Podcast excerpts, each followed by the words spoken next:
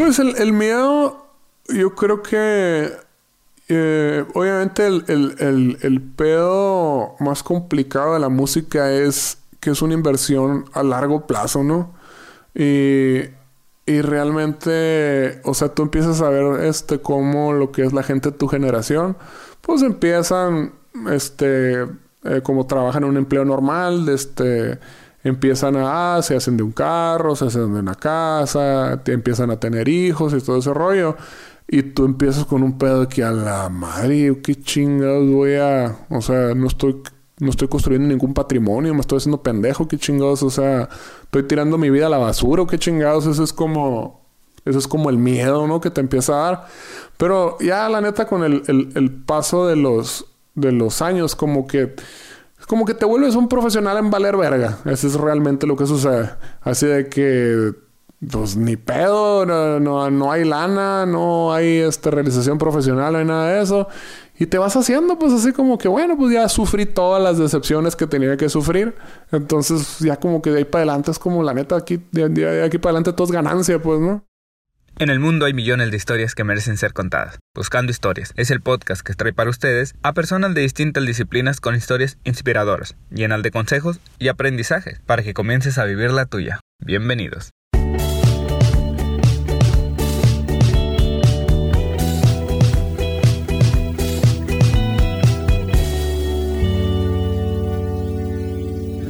Hola amigos, bienvenidos a otro episodio de Buscando Historia. En esta ocasión nuestro invitado es Omar Sainz, un músico y productor de Sonora, México, vocalista de la banda de rock agropecuario Nunca Jamás. Decidimos relanzar su historia porque es una de las que más les ha gustado en el podcast y quisimos adaptarla al nuevo formato. Disfrútenla. A pesar de que a sus dos padres les gusta la música, Omar Sainz no adquirió esa pasión desde pequeño. Dos veces intentó tomar clases de guitarra, pero en ambas ocasiones terminó por dejarlo. Sin embargo, después de ver una guitarra en su casa, que era de su padre, le empezó a despertar la curiosidad y poco a poco fue adquiriendo ese gusto y esa pasión, y de ahí no hubo vuelta atrás. Eso sí, se terminaron las buenas calificaciones en la escuela. Pues música siempre hubo en la casa, fíjate. Este, me. ambos de mis papás son eh, melómanos, les gusta mucho la música a los dos. Este. Eh, siempre había música, siempre estaban cantando. De hecho, como hasta los. Yo creo que como a los 14, 15 años me enteré. Yo no sabía que mi papá tocaba la guitarra. Una vez que fuimos de vacaciones a, Culiacán a ver a mis abuelos, a la casa, la casa de mi papá hay una guitarra ahí, mi papá empezó a tocar. Y yo como que, ah, cabrón, ¿y tú de cuándo acá tocas la guitarra? ¿Qué chingados? no, pues de toda la vida. Y entonces, ¿por qué nunca, pues nunca te he visto tocar o algo así? ah, porque tu mamá es bien enfadosa y quería que anduviera tocando en todas las reuniones y la chingada. Entonces, por eso no, por eso no toco. Y total que se llevó la, la guitarra esa, se la llevó a la, se la llevó a la casa Obregón. Y pues obviamente empezó la curiosidad, Y, lo, más extraño del... No sé por qué chingados de amorro siempre me quisieron meter a clases de... de yo me acuerdo que en la, en la, primaria me metieron a huevo a clases de guitarra. Y me valió madre, la neta. Yo eh, fui a huevo unas clases y ya no quise saber nada. Y luego en primero de secundaria que tenía que llevar alguna optativa. Me acuerdo que dije, ah, pues bien trucha, me meto, me meto a guitarra y así no tengo que hacer deporte. Dije que hay que toda madre. Y me metí por este huevón en primera secundaria guitarra y no aguanté ni un mes y me salí porque me dio mucha hueva. Pero no sé qué chingados pasó esa vez que, ¿cómo se llama? Que se trajo mi papá la guitarra a la casa. Que ahí fue cuando valió madre. O sea, la, así como animalito, pues la veía y la chinga guitarra y la empecé a tocar y la empezaba a mover. Y, y poquito a poquito pues le empecé a rascar hasta que pues ya pues todos los que han tocado un instrumento conocen cómo es esa sensación de cuando empieza la obsesión ¿no? por el instrumento que comes, desayunas, vas al baño, te bañas con la guitarra y andas para arriba, con para arriba abajo con ella como si fuera, no sé, como si fuera el perro o algo así. Y ahí andaba todo el pinche día en la, en la escuela, este, se andaba con la guitarra todo el tiempo y de ahí para adelante valió madre solía ser un, un, buen estudiante de buenas calificaciones. Este, el futuro era, era, era el hijo al que le tenían este fe, este, mis papás, porque era, me iba bien en la escuela, pero de ahí para adelante ya todo se fue a la chingada. A pesar de ya haber tenido el gusto por la guitarra, durante el bachillerato formó una banda, pero creía que en México era muy difícil tocar rock. Además, su principal sueño en ese momento era convertirse en director de cine, así que se fue a estudiar ciencias de la comunicación a Guadalajara porque sus padres le dijeron que primero estudiara una carrera normal, lo digo entrecomillando, y cuando terminó de estudiar, él quería regresarse a Guadalajara, ya estando en Ciudad Obregón, pero pues por algunas razones no pudo regresar y así fue como comienza, digamos, de manera formal en la música, comenzando a tocar en grupos versátiles. Yo creo que eh, cuando regresé, yo fui a estudiar la universidad, me fui a Guadalajara, estudié ciencias de la comunicación. Este, al modo, ¿no? Me acuerdo que cuando estaba en la prepa, eh, pues yo empecé a tocar en la prepa como a los, ¿qué fue? Como a los 16 años, 17 años, empecé a tocar con un grupo. Y pues era el grupo de este, los, los fines de semana, ¿no? Y todo ese rollo. Y, y bien entrado con, con esa onda. Y grabamos un demito y todo. Pero sí, sí, era una onda que era así muy, este, muy mal viajoso, así, era pinche groncho, así, este, muy de, muy denso, muy depresivo, así, muy. Eh, de hecho, de repente me pongo a revisar esas grabaciones y digo, a la madre, qué pinches o sea, que, de chingados íbamos a tocar con esa música, ¿no? Llegamos a deprimir gente a la madre, ser así muy. Muy depresivo, muy denso, así, muy pesado, así a la chingada. Y, y este. Y como que nunca. Realmente, en como que ya tenía el chip en la cabeza de que. La música, no, es que la música no, este, está muy cabrón, está muy difícil, eso del rock, entonces ni para qué el intento. Entonces me acuerdo que me preguntó a mis papás que sí que, que quería estudiar. Y dije, sí, sí, la música está la chingada, ¿no? Y la madre, entonces, quiero ser director de cine, me acuerdo que les dije. y me dijeron, está, está, peor eso, me dijeron a la chingada como que director de cine y que no sé qué. No, pues en, en esa etapa me acuerdo que andaba muy clavado en ese rollo. Y este, y me dijeron al modo como muchos, ¿no? Que pues estudié una, una carrera normal. Y ya después de eso, pues si sigues con tu pendejada, pues ahí vemos qué onda.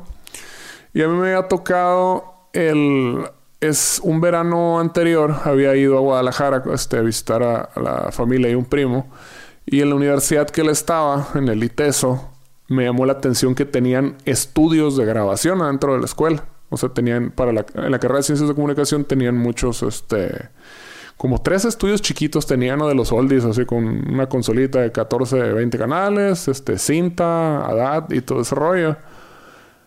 Y este, y fue así como que a la madre, dije, pues qué cabrón está eso. Entonces dije, va, pues, eh, pues, si en ciencias de la comunicación tienen eso, y luego también un montón de cosas de video y de cine y chingaras de eso, pues a la madre, voy a entrar a esa carrera, ¿no? Total que entré a la carrera, este, y pues estuve cuatro años allá y estuve como que tratando de armar este, armar grupos, todo ese rollo, pero la neta como que nunca, nunca conecté con nadie. Y todo ese rollo. Y, y me regresé terminando la carrera. Me acuerdo que me regresé a Obregón. Y me dijeron mis jefes que si, cuál era mi plan, que si qué quería hacer. Y pues la neta les dije yo, mi idea que tengo, me gustaría que me hicieran el paro un semestre más allá en Guadalajara. Y quisiera empezar a, em, empezar a hacer este cortometrajes. Les dije, empezar a hacer cortometrajes. Dije, me consigo una chambita X, empiezo a hacer cortometrajes este, eh, todos los fines de semana empezar a armar algo y, vamos viendo qué sale. me dijeron, no, es mucha lana eso, está muy cabrón y que no sé qué. Y búscale por otro lado, ¿no? Total que el, este, ese verano empecé otra vez a... Empecé, conocí lo que eran las grabaciones digitales, ¿no? El, y empecé a grabar un, demo con Max Arnold, que fue baterista de este también de mi banda anterior, este Vector, y, el, también el inicio de Nunca Jamás. Y como que algo valió madre ahí. Ya que no sé por qué chingados cuando grabé eso se me botó el chango mal pedo de que yo ya no quise saber nada de nada. O sea, sí, estaba muy chido el cine lo que tú quieras, pero a la chingada yo ya no quería saber nada del, del resto del mundo y, y, como que me mordió bien cabrón el asunto de la, de la, de la música. Y entonces empezó con ese rollo de que qué hago y, y este, conseguí chamba este, en lo que era el KGM 2020, era una fundación comunitaria que existía en, Ciudad Obregón. Y era un rollo, este, donde, ¿cómo se llama? como que eran diferentes líneas de trabajo ahí, ¿no? De que se juntaba la gente eh, por, como que toda la gente de cultura, toda la gente que tenía que ver con construcción, la gente que tenía que ver con economía, ta, ta, y como que hacían planes de, eh, de proyectos comunitarios. Y chambeé ahí yo creo que un año, creo que chambeé. Un año chambeé y chambeé nada más un año porque yo el año dije, chingar, su madre, yo no quiero saber ya nada de trabajo de oficina. Esto es lo esto es el infierno, yo no quiero volver a tener que entrar a una oficina y tener un horario normal. Y la mayoría, y la mayoría de mis compas en ese entonces estaban chambeando en este grupo versátil. Todos estaban tocando en versátiles. Y entonces, este, le dije, este, pues me la, me la pasaba mucho con ellos. Iba con estos güeyes y, y este, allá donde, el, donde tocaban. Y una vez un compa se salió, el, el Quetzal, estaba tocando la lira en lo que era en el adagio. Y se salió y renunció. Y me y así como, la, me preguntaron, ¿no conoces un guitarrista o algo así? Y yo, pues, pues sí, yo les dije. Acabo de renunciar y ocupo un trabajo. Ah, pues sí, ah, este, métete eh, a tocar la guitarra. Y eso pues yo lo consideraría como que fue el inicio de mi vida como, ¿cómo se llama? La vida profesional de músico, ¿no? Que te paguen por tocar. Que, bueno, tenía realmente un mes, este, o, dos meses que había agarrado la consola en ese grupo. De hecho, o sea, estaba chameando entre semana y los fines de semana tocaba. Pero pues en el, en el asunto como, este, eh, como tocando pues un instrumento, yo diría que fue como empezó. Desde que regresó a Sonora, no quitó el dedo del renglón de la música. Formó una nueva banda y fue conociendo todo el proceso que implicaba tener una banda. Así, además, todas sus ganancias las iba destinando a esta banda. Y con el paso del tiempo fue armando un equipo con personas que estaban más comprometidas y con ganas de ver este proyecto como una fuente de ingresos y no como un hobby. Así poco a poco comenzaba a construirse el proyecto de Nunca Jamás. Todo el tiempo como te digo, desde ese verano que regresé a la carrera, no quité el dedo del renglón en ese rollo y, este y estuve grabando demos y estuve tratando de armar este proyectos, pero pues obviamente no siempre es el pedo que tiene todos los músicos, ¿no? Trata de armar un grupo y, te vas a dar cuenta de todos los pedos que viene con eso, ¿no? Porque todo el mundo tiene perspectivas muy diferentes de qué quiere de, de un grupo de música, ¿no? Mucha raza quiere este, pues nada más eso, como que es el grupo de hobby, el grupo de fin de semana, más quiere echar los botes. Y este y como que tú te lo empiezas a tomar en serio y te empiezas a dar cuenta de que pues la gente no va a los ensayos, te mandan a la chingada a la hora de las tocadas, no quieren ahorrar para este, pagar una grabación y todo ese pedo. Entonces, como que estuve armando un montón de cosas yo en ese tiempo y, este, probando diferentes personas y, diferentes proyectos y, no podía no podía ni siquiera, ¿cómo se llama? Pues terminar de armar eso. De hecho, todo, todo, el, todo el dinero que yo ganaba, eh, pues a eso iba enfocado, pues a comprar fierros y, este, ya sea para grabar o instrumentos o lo que tú quieras, El caso es que ahí en el grupo, en el adagio, ahí fue donde conocí al, al, Pedro Verdes, el que es el bajista del, del proyecto este Nunca Jamás, el que estoy ahorita. Y él tenía un problema semejante, ¿no? Él me contaba el hecho de que, este, pues él tenía un grupo antes y también era la misma ro el mismo pedo, que no le seguían el rollo, quería armar una gira y pues este, lo mandaban a la chingada y puras historias de esas. entonces, este, como que yo dije, pues a la chingada, yo creo que, aunque no tenía nada que ver musicalmente lo que estábamos haciendo, bueno, era rock, ¿no? Eso, eso sería como lo central, pero o sea, yo estaba tocando en aquel tiempo pinche metal progresivo, la cosa menos comercial del mundo. Y él estaba en un, en un grupo, pues, de... Pues, de... ¿Cómo se llama? Pues, lo que se le decía Happy Punk, ¿no? En aquel entonces, ¿no? El, muy formato de radio, está muy meloso y todo ese rollo. Entonces, pues, dije, pues, chingue su madre. Pues, vamos viendo que prefiero yo, este... Estar con personas que quieran trabajar. Aunque, este tengamos diferentes, ¿cómo se llama?, puntos de vista creativos que pues estar con gente que con la que tengo en común es la mejor el, exactamente lo que yo quisiera hacer, pero pues que no se hace nada, ¿no? Y entonces ahí fue cuando empezamos con ese rollo. De hecho, vino de la mano también del rollo de, armar un estudio de grabación, armamos lo que fue el, segundo piso, se llamaba. Dijimos, pues vamos armando un changarro, este, para poder sacar lana.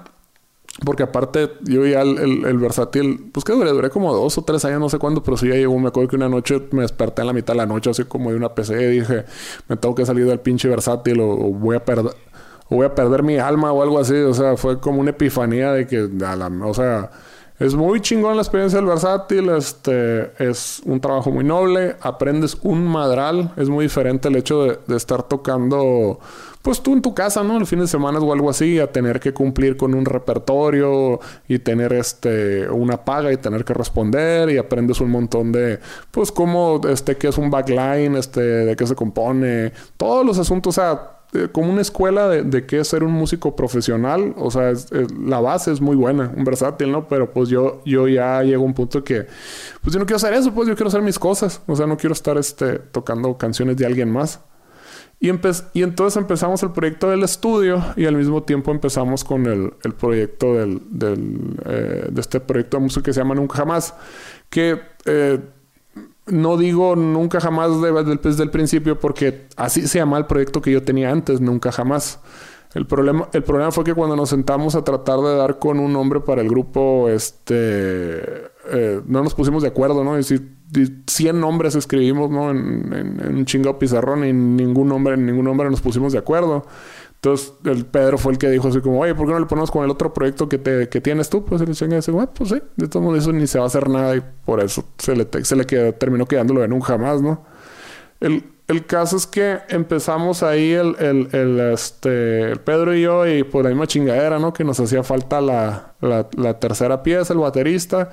Y tardamos como unos dos años, yo creo, en eh, audicionando gente, en lo que armamos maquetas y todo ese rollo. Y no fue hasta hasta que el, el que con el que ya tocaba antes, Mel Max, regresó de. se había ido al Gabacho a estudiar este. ¿Cómo se llama? Batería. Fue al, Musician Institute, fue a estudiar este el drum, no sé cómo se llama, la carrera. Y regresó este güey y con él, y con él echamos a volar el, el, proyecto. ¿En qué año fue eso? Eso fue en el 2007. 2007 sacamos lo que fue el, el primer disco y la primera gira.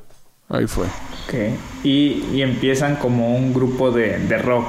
Sí, haz de cuenta que como te digo, era un rollo así de que, bueno, vamos buscando el punto medio de qué es, de qué es este, pues qué, con qué se siente cómodo el Pedro, con qué me siento cómodo yo. Y este, y como te digo, pues eran cosas muy diferentes que curiosamente el, para mí fue algo muy o sea, siempre me ha gustado a mí que las cosas estén patas para arriba. Pues yo creo que por el, amor al, progresivo de ahí salió de que era un género que no tenía, que no tenía reglas, pues, y se podía ser muy creativo y, y podías poner de cabeza las cosas. Entonces sí lo tomé así como, bueno, ok, ¿cómo este güey quiere hacer cosas que suenen como, pues como Green Day, como Blink 182, ese tipo de bandas.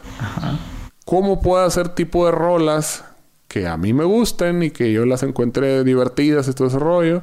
Y dándole un matiz de ese rollo, ¿no? Y entonces el, primer disco, de hecho así suena, suena bien raro el disco, eso suena como una combinación de, de eso, como de happy punk con con este Free Kitchen, con una cosa así más progresivona, más locochona, pues tiene así muchos tresillos de 16 y este unísonos este de pasajes así medio raros, pero en formato así de dos minutos y medio, tres minutos y súper melódico pues el asunto.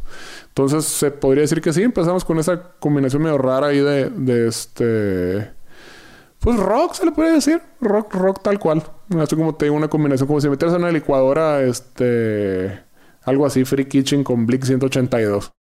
El rock agropecuario surgió primero haciendo algunos experimentos, después fue metiendo el estilo no solo en el audio, sino también en su forma de vestir, pero no se animaba de lleno a hacer ese cambio. Quería que Francisco Oros le produjera un disco, ya que él trabajaba en Cosmos, una productora que a finales de los 90 colocaban una gran cantidad de éxitos en la radio. En el disco Fierro por la 300 se puede hacer finalmente esta colaboración, agregando ahí sí ese estilo característico de ellos del rock agropecuario. Pues mira, fue algo que realmente se fue dando como, como poco a poco, no fue tan de chingazo. O sea, yo, por ejemplo, yo ya había hecho varios experimentos Este, por ahí andaba rolando, de hecho creo que ya no está, pero en YouTube andaba rolando una versión que hice con el, con el, el Quetzal. Este, el, el Quetzalcoatl Rodríguez es un amigo con el que tocaba en otro grupo que se llamaba Overgone, un grupo de trash. Y este, hicimos, hicimos una versión que se llamaba Corre al Cerro, que es la Iron, es la de Run to the Hills de Iron Maiden, pero en versión este, banda, pues, ese era el rollo. Y este, y como que los, los elementos, eh, hay canciones, por ejemplo, en el siguiente disco, el, que grabamos de Nunca Jamás, el de los últimos días, hay una canción que se llama Y lo mío es bailar, que la canción también Lo mío es bailar era, pues así como hacemos una polka y le metemos la temática y el tipo de melodía como si fuera una rola norteñona, pero pues en el, en el rollo del grupo, pero pues obviamente era como que con miedito. El, el primer track también, el de, de, origen diferente, este, lo que es los patrones este, del, del bombo y todo eso, estaba tratando de emular los, por ejemplo, la tambora, pues que el tan, tan, tan, tan, tan, tan, tan, tan, todo ese rollo, como que estaba, bueno, ¿cómo meto eso? Decía, o sea, ¿cómo, cómo incorporo lo que el rollo de, de lo regional, lo, de lo que, de mi identidad, de lo que yo soy, cómo, cómo chingados lo meto ahí, pues. Y fue como que muy, con mucho miedito, ¿no? Así con, este, de poquito en poquito. Y este, y el siguiente disco fue cuando ya empecé a, por ejemplo, visualmente que me empecé a poner una camisa más como la camisa norteña, así, la camisa vaquerona y todo ese rollo. Y tenía, y, de hecho se hicieron maquetas para lo que fue el, el, Bienvenida a la Noche. Había maquetas ya de, de polcas, así como polcas norteñas, este, con ese rollo. Pero como que no, no terminaba de cuajar, no terminaba de sonar como era. Y no me terminaba de animar. Realmente no fue hasta al, al, cuando fue el, el, fierro por la 300, que para entonces ya estábamos, estábamos radicando en el DF, el Pedro y yo. Y ya llevábamos como 10 bateristas, ¿no? para aquel entonces, ¿no? Estar cambiando todo el tiempo de bateristas porque, pues, era difícil para un baterista comprometerse con nosotros porque, pues, era una banda que no estaba dando lana, que no, no, no se le veía, este, no se le veía para dónde.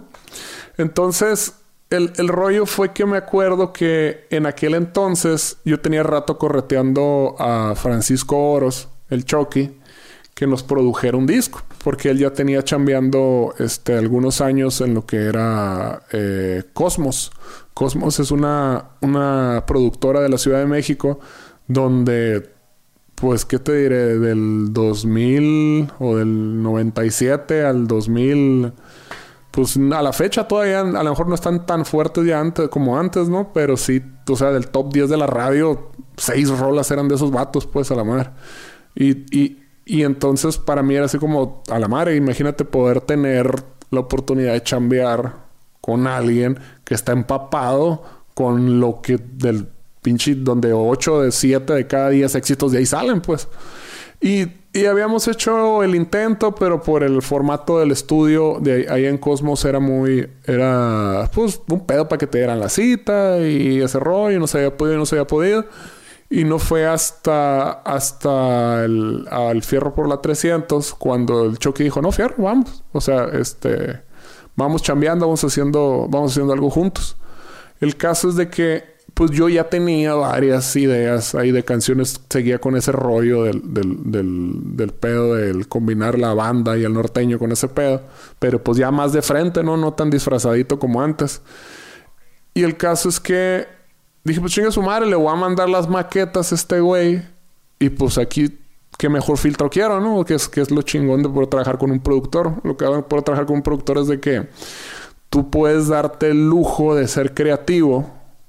Y este, y si algo está muy pa' más, pues el productor te va a decir como, ¿sabes qué, viejo? Esto está pa' chingar su madre, esto está muy culero, pero ¿sabes qué? Esto está muy bueno, esto está rescatable. Entonces, pues dije, pues bueno, chinga su madre que este güey es el filtro. Y le mandé las canciones, le expliqué todo el rollo. Y ya me dijo el Chucky, me dijo, la neta, cuando me dijiste, me contaste la idea, yo pensé que iba a sonar de la chingada, me dijo. Pero ya que escuché las rolas, la neta se oye a toda madre. Se oye chingón, este, está curado ese pedo porque pues aquí en el DF cuando tocábamos la gente pues era siempre lo que chingo llamaba la atención pues el pinche acento que teníamos y el vocabulario y cómo hablábamos. Entonces me dijo y, y pues o sea, se las creo, pues va con el rollo de la banda, va con el, el, este, todo ese pedo, pues vamos trabajando ese pedo. Y ahí fue ya cuando se decidió, pues chingue su madre, vámonos, vámonos echando de cabeza y ya, este, cero miedo, cero vergüenzas de que hay que decir la gente. Y pues total, si no le gusta, pues qué chingada decimos, hacemos otro disco, después no pasa nada. Su madre siempre le enseñó a no avergonzarse de quienes. Su familia se ha dedicado a la agricultura entonces fue notando que muchos tomaban la palabra agropecuario como algo despectivo, pero él, gracias a las enseñanzas de su madre y al ver el sacrificio de su familia dedicándose a la agricultura, terminó por no avergonzarle eso y no importarle el que dirán. Así fue surgiendo el término rock agropecuario. Fíjate que no sé, lo estuvimos platicando un chingo ese rollo de, de, de, cómo sería el branding, ¿no? De ese rollo de cómo ponerlo. Y, la neta no te sabría decir, no te sabría decir quién dijo, ah, huevo, rock agropecuario. O sea, porque fue algo que, pues fueron muchas pláticas, ¿no? O sea, pero lo que sí nos quedó muy claro fue ese rollo de que, o sea, el, el, hay un rollo ahí, ¿no? De mucho de, de, eh, crianza, ¿no? Por ejemplo, de, mi mamá siempre me metió mucho el rollo de que nunca te dé vergüenza quién eres, que nunca te dé vergüenza de quién es, de dónde vienes, este, ser este, del Valle del Yaqui, ser sonorense, la cosa más chingona del mundo. Y toda, y toda mi familia, bueno, la familia de mi mamá, por parte de mi mamá, este, andan en la agricultura y todo ese rollo. Entonces, de niño estaba muy conectado con ese pedo. Y, y, siempre fue un rollo así como, pues dije, bueno, está chingón. Ese pedo de agropecuario empezó a resonar porque era una, es una palabra que mucha gente en la música la toma de manera despectiva, ¿no? Así como que es algo, ay, que, que agropecuarios tus gustos. Entonces, pues al modo de, de, Contreras, como somos, todo ese rollo es como, pues a chingar a su madre, pues a mí no me da vergüenza decir eso, a mí no me da vergüenza hablar de quién soy, a mí no me da vergüenza decir a dónde vengo. Y si a la gente no se le hace cool, pues me vale verga, pues básicamente fue un rollo así más como un, asunto como una declaración de que le queda el chingazo eso por eso, pues como que sentíamos que expresaba ese pedo de, este, que a ti no te guste eh, o no se te haga cool, que no se te haga estético la, las, mis raíces, la cultura de mi región, pues me viene valiendo verga. Yo estoy muy orgulloso de eso y, y este, a chingar a su madre. Y, y, si les da comezón y todo, pues que se vayan a chingar a su madre, pues. O sea, fue un, fue un rollo muy de, de eso, pues mucho de orgullo, pues. A pesar de tener invitaciones a Estados Unidos y otros países de Latinoamérica para escuchar su famoso rock agropecuario, solo han podido tocar en México se están elaborando planes para llevar su música al extranjero, pero pues, por desgracia el COVID lo ha detenido todo.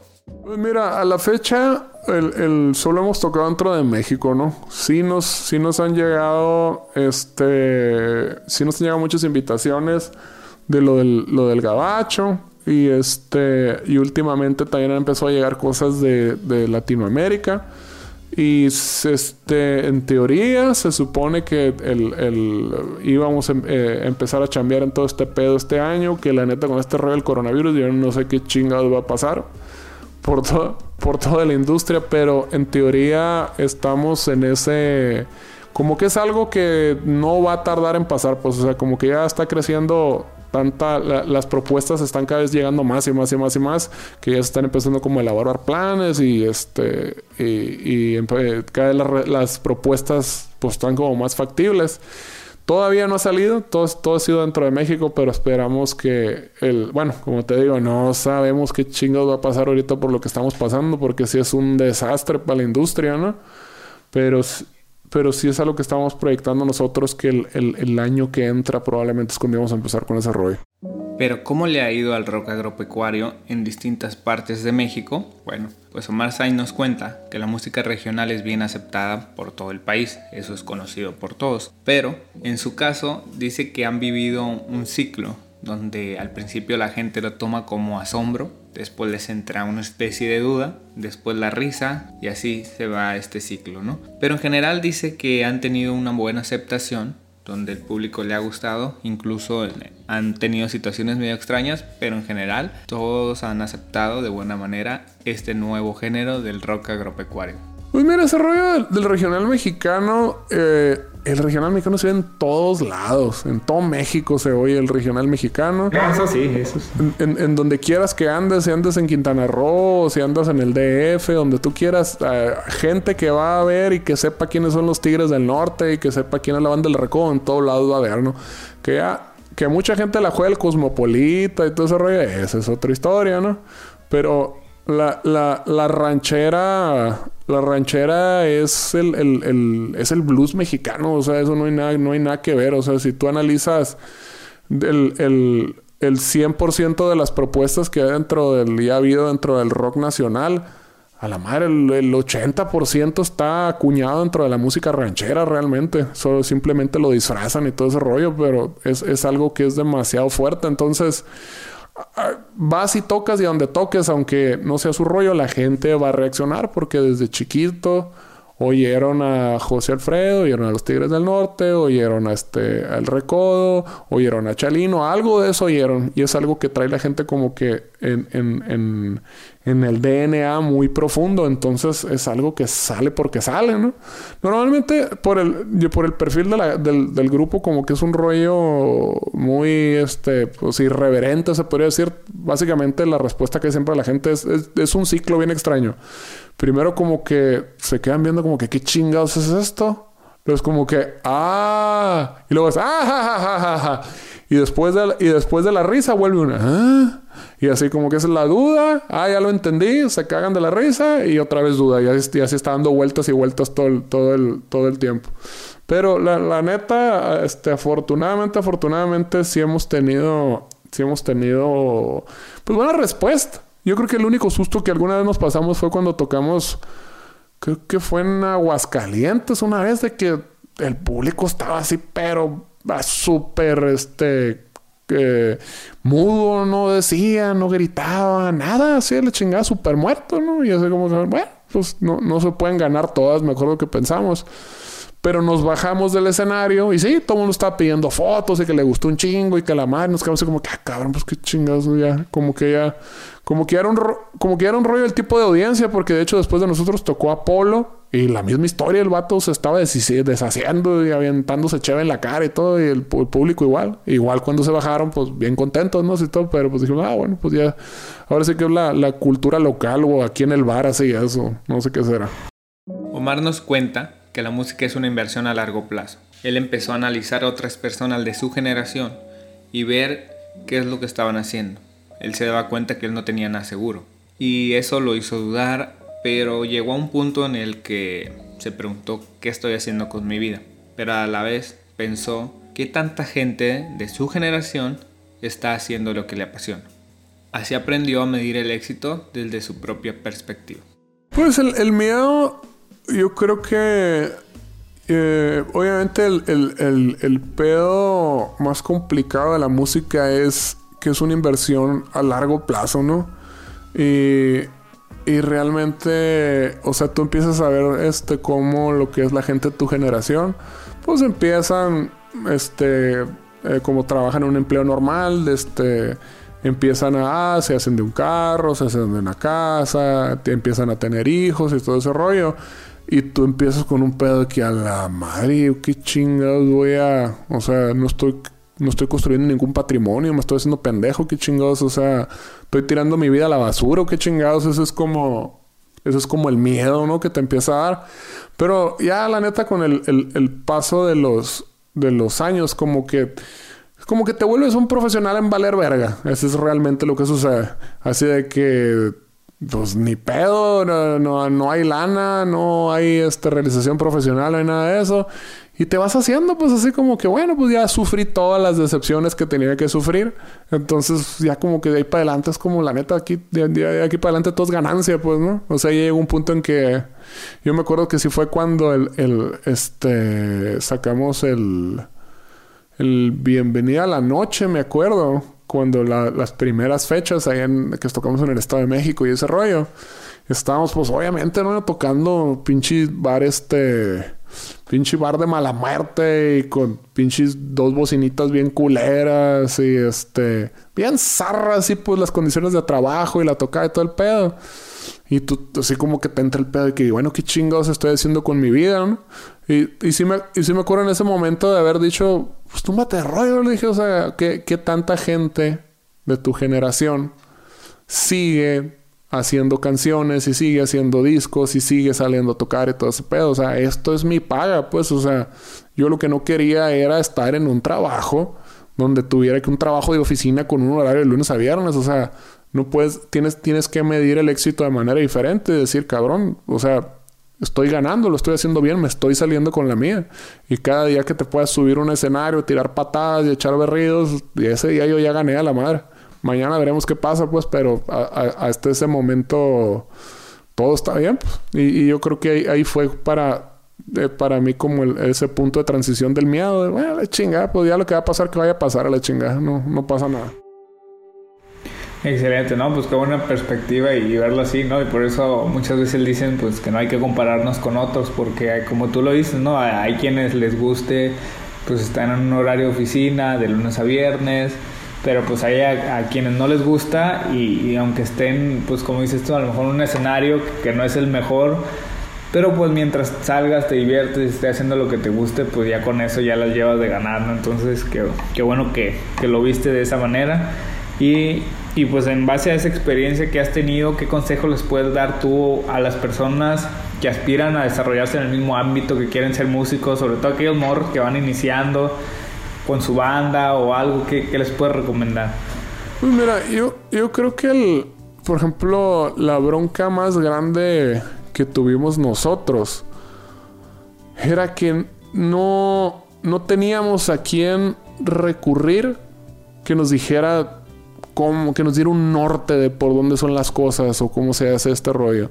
O sea, en especial siendo un grupo de Ciudad Obregón, es así como, pues nadie sabía en ese momento a, nivel profesional, este, cómo se produce un disco, cómo se mezcla, cómo se masteriza, cómo armar una gira, cómo, este, hacer networking, cómo conseguir nuevos públicos, este, eh, son un chingo de cosas, pues, porque, o sea, lo, que tienen que entender o sea, si tú eh, entras a la música porque tú dices, ah, yo quiero ser como fulanita banda, que es una banda que te gusta mucho, que de seguro toca en festivales grandes y todo ese rollo. Tienes que entender que es, ah, ok, tú quieres entrar al music business, tú quieres entrar al negocio de la música. Porque esos grupos que, este, que todo el mundo mama y que son bien cabrones y esa madre, son grupos que están en el negocio de la música.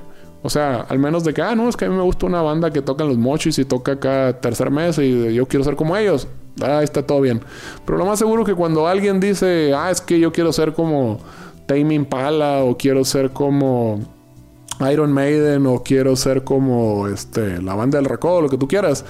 Está hablando de gente que está en el music business, el negocio de la música, y eso es algo que tienes que entender esto es un negocio, esto es una empresa, así como si pusieras un puesto de tortillas o una fonda de tortas. O sea, el, tortero no abre cada tercer este fin de semana y este y anda inventando en ese momento, ah, voy a hacer una pinche torta, pero el pan medio frío porque a mí me gusta medio frío y le voy a poner, le voy a poner pinche katsup a la chingada. Y esta que tan cierta tan culera a la gente. No, pues que así me gustan a mí. Pues quédate en tu casa comiéndote esa, esa madre. Pues, o sea, si tienes, si tienes que entender que es un negocio, que tiene estructura, que necesitas de un equipo de trabajo, que necesitas crear este redes este, de networking y todo ese rollo. Entonces, o sea, yo creo que lo primero es eso, entender qué quieres hacer. Si tú lo que quieres es tener un grupo de hobby, ah, pues disfrútala, gózala, este, que no te falten ahí las caguamas en el ensayo, lo que tú quieras y todo bien. Pero si tú quieres hacer algo profesional, si tú quieres vivir de la música, si quieres este entrar al music business, eso es otra historia completamente diferente y lo tienes que tomar como si fuera una empresa. Entonces necesitas este estudiar, hacer la tarea, ver la chamba, bueno, esta gente, cómo, este, este grupo, cómo le hizo, cuál fue el camino que llevó, este, en qué mercado funcionó eso, pues, porque, o sea, hay muchos grupos que se pueden gestar en, en, ciertos mercados que si hubieran, si se hubieran desarrollado en, en otro país, en otra ciudad, ni de chistes se hubieran desarrollado, pues. O sea, tienes que entender como este quitarte esa pinche rasquera de entender de que la, el, el, grupo es un producto. Es como si tú estuvieras vendiendo un producto en un supermercado. En ese sentido tiene que ser. En el sentido de que tú tienes que encontrar quién es tu mercado meta y quién puede consumir tu producto. El rollo del arte y todo eso, mételo, sigue en la composición y saca tus sentimientos y exprésale todo ese pedo. Pero si tú quieres entrar al music business, tienes que entender que tienes que empaquetar esa, ese arte que estás creando, eso que te sale del corazón y, que te vuelve loco. Lo tienes que empaquetar de cierta manera para poder que funcione en una industria. Entonces, este, buscar asesoría, buscar gente que, que tenga experiencia, buscar gente que sepa cómo funciona el rollo. Yo más hubiera querido que cuando estábamos morros nos hubieran dicho a nosotros, ah, ok, es que el pedo funciona así, así, así, y este, y el pedo de las rolas y de la producción y todo eso, y esa madre, pero pues, o sea, nosotros nos tocó como, pues a la madre, a ver, a lo pinche salvaje, ¿no? Y poco a poco como que cada quien se fue desarrollando en, su pedo y pues ahí nos fuimos haciendo el paro los unos con otros hasta que salió esta madre de ir caminando a ciegas y tropezándonos, ¿no? La chingada, pero pues pudo haber sido un proceso mucho menos tortuoso si hubiéramos este, tenido con quién acercarnos, pues, o, o, ese rollo. Y digo, hago un paréntesis, en la industria de la música no hay fórmulas, ¿no? Es un pedo es un pedo que está cambiando todo el tiempo y es un rollo que te tienes que ir adaptando tienes que, y tienes que ir buscando cuáles son este, las herramientas que a ti te funcionan, ¿no? Y, y tente por seguro que ahorita lo que estamos viviendo, este rollo del coronavirus, se va a venir otro cambio como, como el del MP3 después de esto. Se va a hacer un desmadre y las fórmulas se van a ir a la chingada y todo el mundo se tiene que reinventar y todo ese rollo. Pero pues es necesario tener mucho compromiso tener mucho compromiso y estar muy enfocado, porque es otro rollo, ¿no? También que es que a mí esa es mi pasión. El, el, pensado, un ingeniero mezcla, dijo, la, la pinche pasión no sirve para madre, dice, el compromiso es el que funciona. Porque si tú tienes mucha pasión por algo, pero si no te comprometes a hacer la chamba, la talacha, lo pesado, realmente nunca va a pasar nada. Claro, sí, sobre todo, ¿no? lo primero que nada es la acción. Una vez que agarras el instrumento y te pones a tocar, pues ya llevas una de gane, pero pues todavía te falta mucho camino por recorrer y pues tú ya lo, ya lo aprendiste, ya lo viviste, ¿no? Y, que, y como lo dices, pues les tocó entrar en lo salvaje porque incluso fue antes de las redes sociales, ¿no? Ahorita ya con las redes sociales, pues quieras o no, es una, es una ayudadita que, que sean muchas bandas que van iniciando, ¿no? Para darse a conocer. Pero antes a ti no te tocó eso cuando ibas iniciando, ¿no? Sí, el, el, rollo, por ejemplo, yo creo que la herramienta más cabrona que existe hoy en día es, son los tutoriales en YouTube, ¿no? O sea, hay mucho, hay un chip, o sea, lo que quiera puedes aprender a hacer ahorita por medio de tutoriales. Y hay muchos, este, pues ahora sí que literalmente shows que hablan sobre cómo funciona el music business y, y cómo está el rollo. Y, y hay, hay, muchas maneras de, de, de, de aprender de aprender y conectarse y todo ese rollo. Obviamente, como todo, ¿no? Eso va llevando a una sobre una sobreoferta y pues necesita tu trabajo estar mil veces más pulido que antes para poder llamar la atención, ¿no? Que, o sea, también tiene su contraparte que se va complicando. Así es. Oye, ¿qué, ¿qué, te gustaría cambiar de la manera en cómo se hace música en México? La manera de cómo se hace música. Sí, o cómo, cómo están conformadas las bandas en, en todos los géneros en general. No sé si, si hay algo que, que no te guste o algo que te gustaría cambiar o, mejorar? Pues yo creo que, como te digo, hay, eh, hace falta mucha profesionalización, ¿no? O sea, obviamente mucha gente...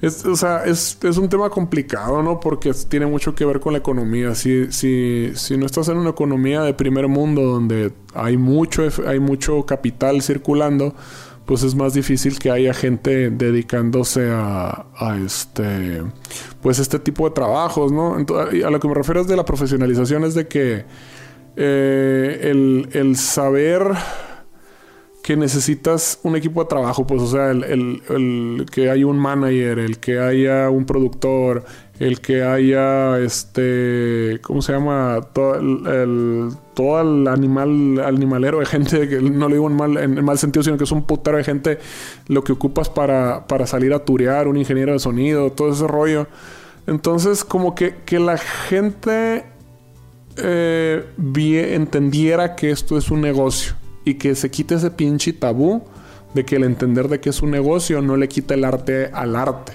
O sea, una cosa no está, una cosa no está peleada con la otra. O sea, a final de cuentas, si te quieres ver, o sea, Leonardo da Vinci entendía ese pedo y sabía mercadearse, pues, y sabía que necesitaba un mecenas que, lo, que, le, pusiera lana para poder que funcionara.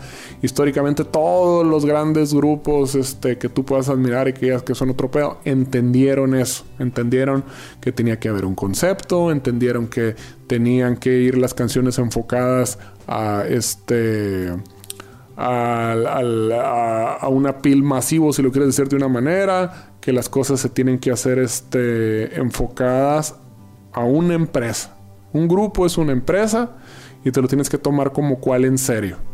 Y repito, eso no quiere decir que tengas que hacer música serializada o basura o poco artística, ¿no? Simplemente que tienes que entender eso.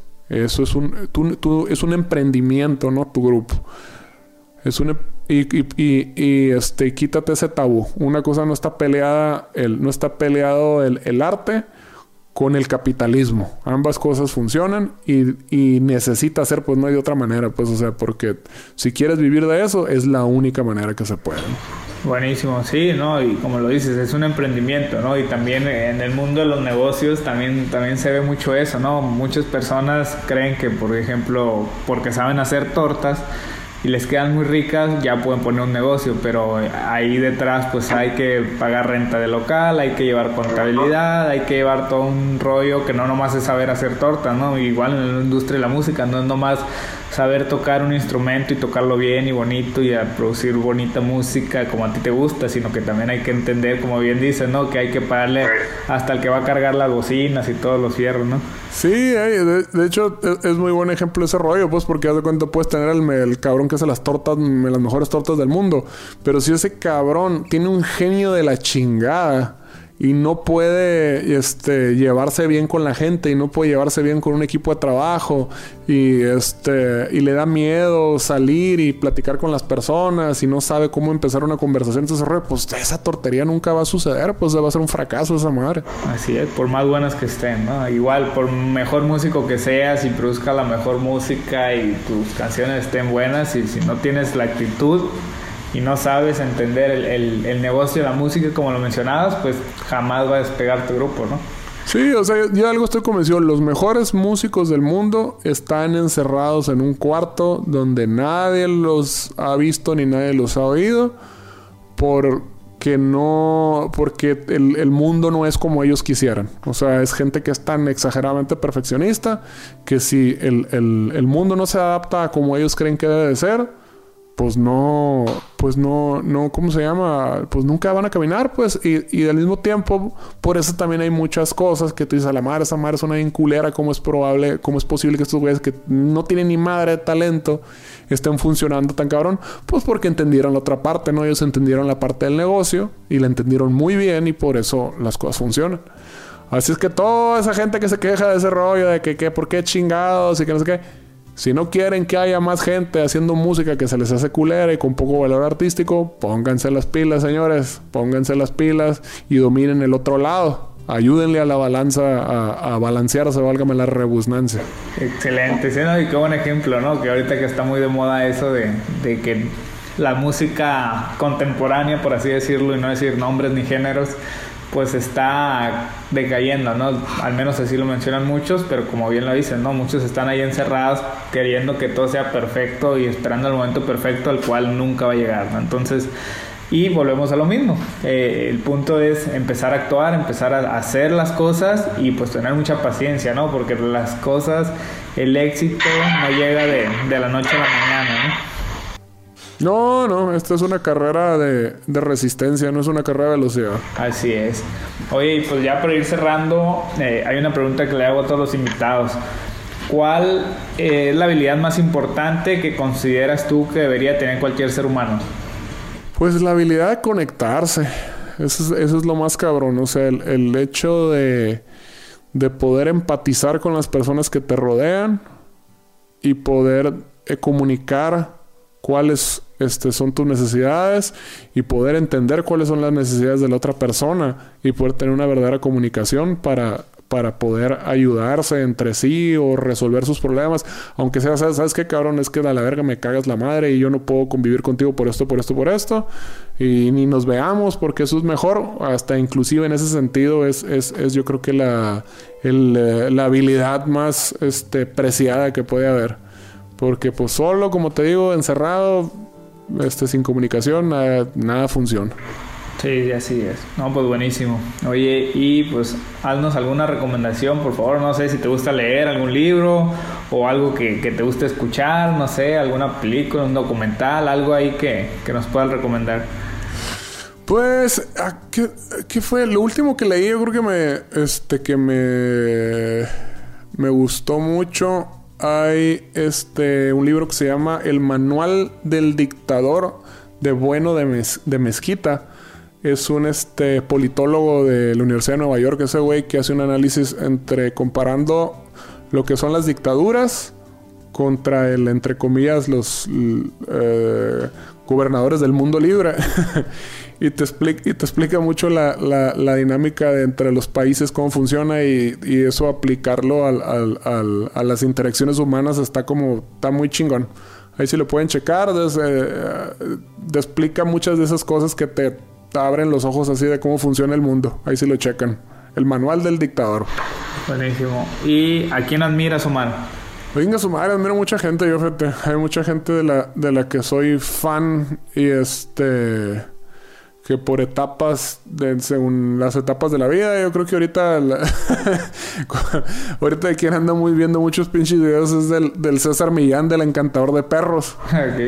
Se, se, da la, la, coincidencia, de, o sea, el, pedo de que acabamos de adoptar un, un, perrito hace poquito, entonces estamos como queriendo entender al pinche perro, eh, pero, pero más que nada ese cabrón tiene una visión muy o más bien somos muy parecidos a los perros realmente. Necesitamos muy... Eh, necesitamos las mismas cosas los, los, perros y las personas.